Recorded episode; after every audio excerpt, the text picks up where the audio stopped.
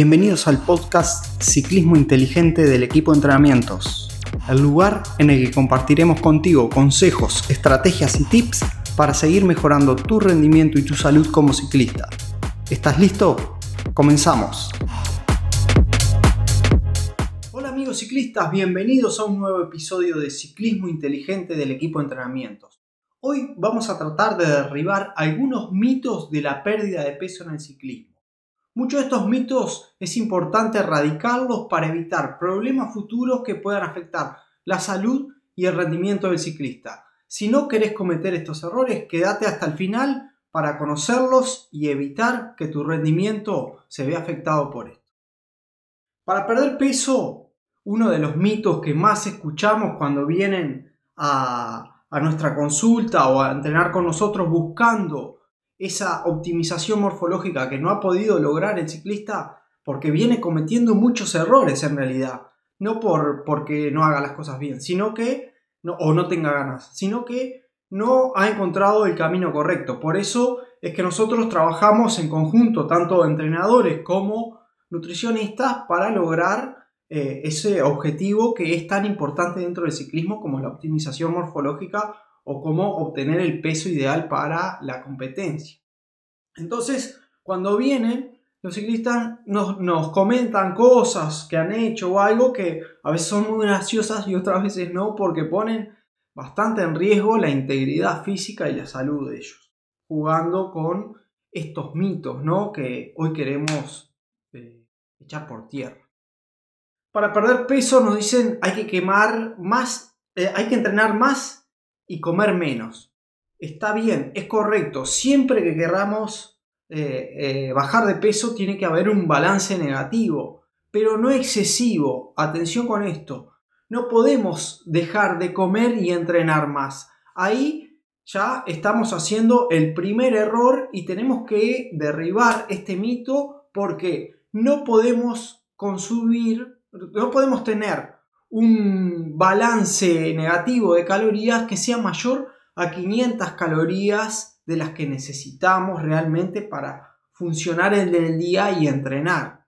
De esta forma, teniendo este balance negativo que no supera las 500 calorías, es que vamos a lograr ese descenso de peso de forma controlada, o sea, de forma correcta, como hablamos en el episodio anterior. Esos eh, pequeños cambios semanales que van a llevar a una pérdida de peso máxima de 2 kilos por mes, o sea, 500 gramos por semana aproximadamente.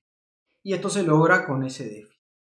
Otro de los mitos que escuchamos siempre es que hay que dejar de ingerir carbohidratos. No comemos más carbohidratos porque ahí sí vamos a bajar de peso. Como que el malo de la película son los carbohidratos y no hay nada más errado que esto. También escuchamos que dicen, no, hay que, no hay que comer grasas o no hay que comer proteína, como que un nutriente o un macronutriente es el culpable del el exceso de peso. No, no, no. El culpable del exceso de peso es el exceso de calorías que viene de varios nutrientes. Pero el balance necesario para nosotros funcionar bien, o sea, la cantidad de calorías diarias, para poder funcionar bien y entrenar bien, tiene que venir del balance de esos macronutrientes. Tiene que haber proteínas, tiene que haber carbohidratos, tiene que haber grasas y tiene que haber obviamente micronutrientes como son las vitaminas y los minerales que están dentro de los alimentos. Entonces, un grave error es dejar de consumir carbohidratos. ¿Por qué? Porque para los entrenamientos los vamos a precisar. Acuérdense que hemos, tenemos un episodio que habla de la importancia de los carbohidratos en el ciclismo. En el ciclismo es el combustible, o sea que no podemos dejar de, consumir carbohidratos porque con ello nuestro rendimiento va a descender y, y en el mejor de los casos se estancaría, pero no vas a poder seguir mejorando tu rendimiento y esto también puede afectar tu salud porque los carbohidratos son importantes para la función eh, mental, o sea, para nuestro cerebro. El glucógeno es importantísimo para trabajar, para poder eh, rendir en nuestro trabajo, en nuestras funciones intelectuales. Así que ojo con dejar los carbohidratos. Eso está mal o cualquier otro nutriente. Tiene que haber un balance. Otro de los mitos que tenemos que erradicar. No consumir alimentos entrenando ni líquido ni sólido. Dejamos de consumir todo tipo de alimentos en nuestros entrenamientos y eso hace que haya una falta de energía importante durante el entrenamiento. Y lo que va a hacer que lo que se buscaba en ese entrenamiento no se logre, o sea, el objetivo de ese entrenamiento se pierda.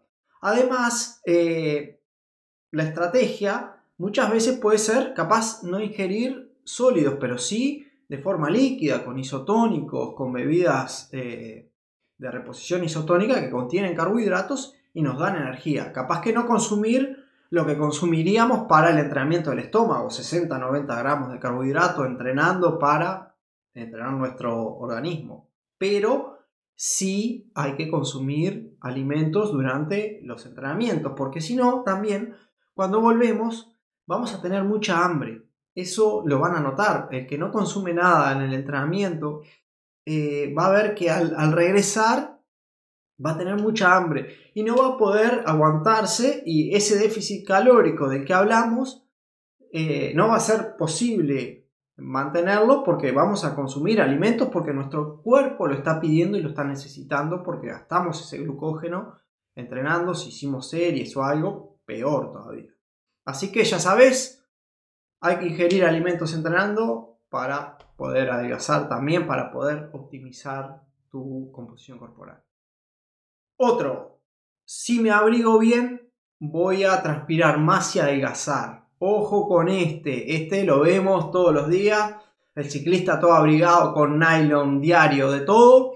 Parece un paquete, parece un caramelo con tanto envoltorio.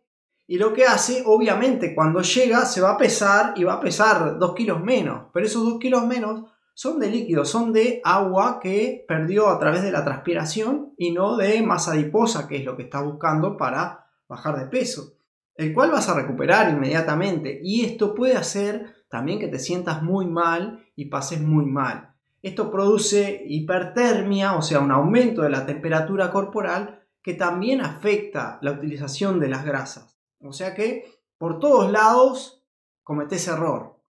Te deshidratas y no permitís que tu cuerpo utilice grasas como fuente de energía. Así que ojo con abrigarse de más para salir a entrenar. Otra, voy a perder estos kilos en las semanas previas a la competencia. Mega error.